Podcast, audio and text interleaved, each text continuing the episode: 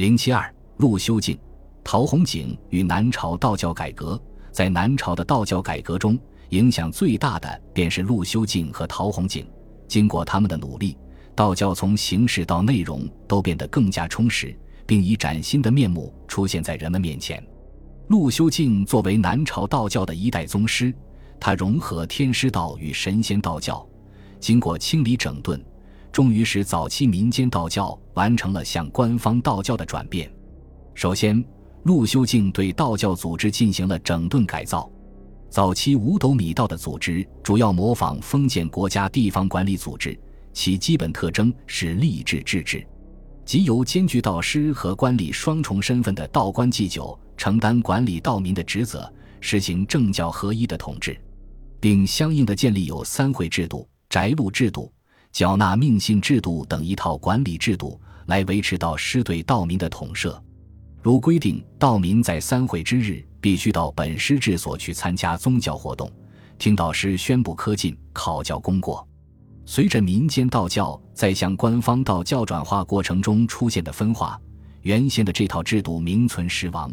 一些道徒越过本师，另投他师；一些道民不负师制参加活动，不交租米命信；一些道观自属制职，自坏科进，说明早期民间道教的那套组织形式已经不能适应道教发展的需要了。与此同时，源于神仙道教的道馆开始出现，成为出家道士集体生活、进行宗教活动的场所。在道馆中，道士之间虽也有等级区分。但相互之间是宗教关系，道民也无需再交纳租米。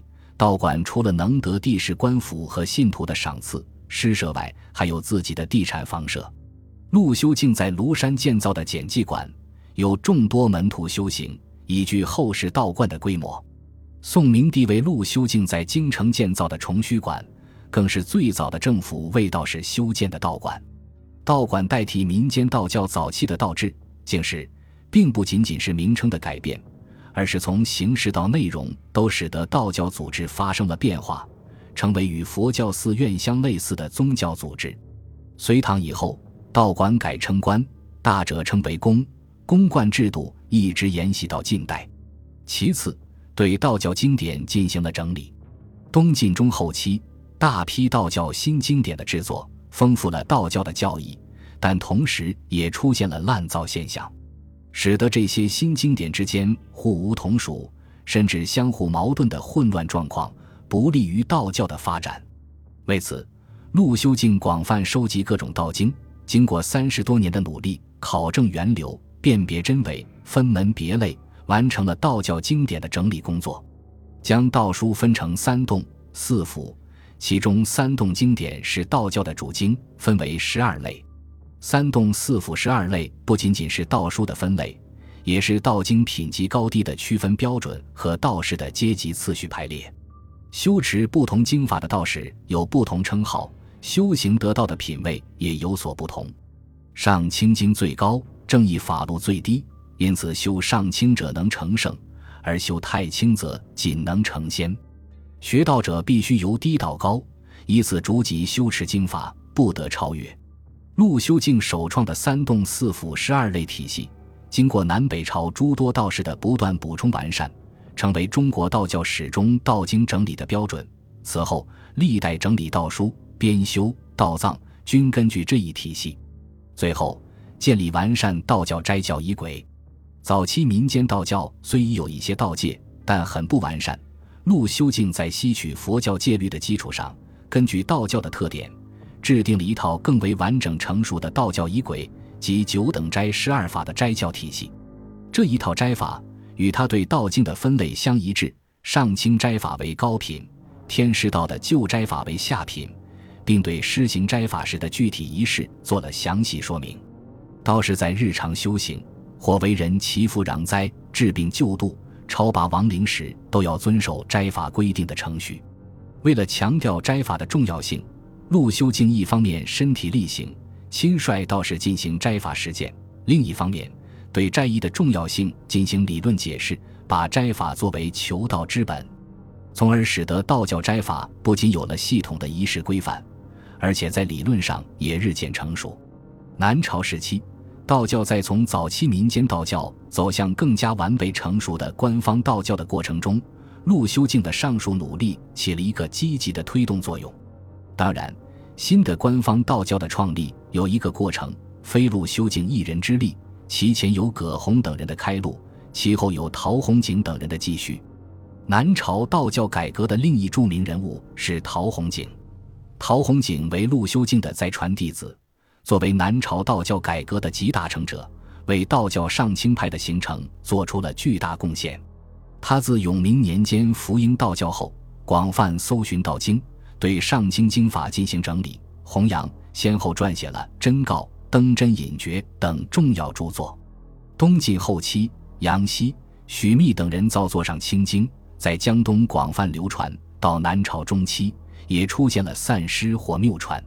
陶弘景对上清经典及修行秘诀进行增删改写，注解全次，编写《真告》一书。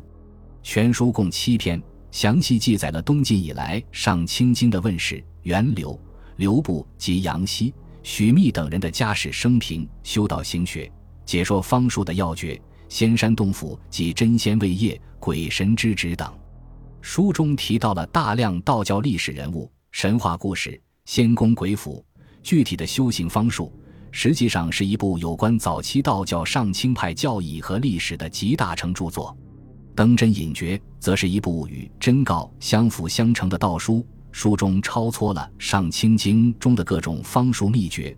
论述并总结了东晋以来道教上清派司神内事及导引、按摩等内修养生之术。陶弘景还在其所著的《养性延命录》中，对上清派养生求仙的一些主要方法，如养神、炼形等进行了论述。